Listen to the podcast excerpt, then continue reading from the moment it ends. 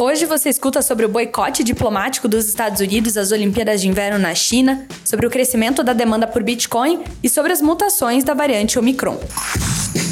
Esse podcast é um oferecimento e o Itaú, sua nova experiência de investimentos. Disponível na Apple Store e Google Play. Baixe agora. Esse é o Ouvir na Bloomberg.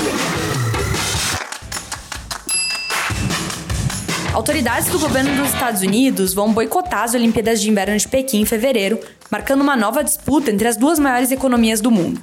O chamado boicote diplomático significa que as autoridades não comparecerão, mas os atletas estão livres para ir. Esse boicote fica aquém das medidas em grande escala vistas durante a Guerra Fria e em outros pontos da história olímpica.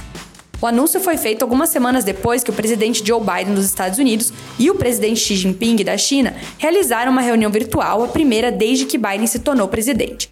Nesse telefonema, o presidente dos Estados Unidos levantou alegações de graves abusos dos direitos humanos na província de Xinjiang. Próxima notícia. O interesse e a demanda por Bitcoin aumentaram muito em 2021, apesar da turbulência do ativo digital. Mais da metade dos atuais investidores entraram nos últimos 12 meses, segundo a empresa Grayscale Investment. Os resultados mostram o crescimento explosivo que as criptomoedas tiveram este ano à medida que os investidores colocaram dinheiro nessa classe de ativos mais voláteis. O Bitcoin subiu cerca de 70% em 2021 após uma queda recente, enquanto alguns outros tokens, como o Ether, quase quintuplicaram de valor. E tem mais. O número excepcionalmente grande de mutações da Omicron no gene que ajuda a propagação do coronavírus pode fornecer pistas sobre como ele se desenvolveu, segundo uma análise computacional da variante. A coexistência de mutações no chamado gene S, que normalmente inibiria a capacidade do vírus de prosperar, sugere que as alterações estão, em vez disso, trabalhando para tornar a variante mais eficaz na propagação.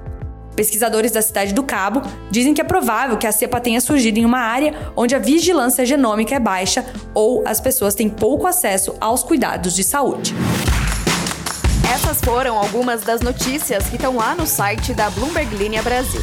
Entra lá em bloomberglinea.com.br para conferir mais.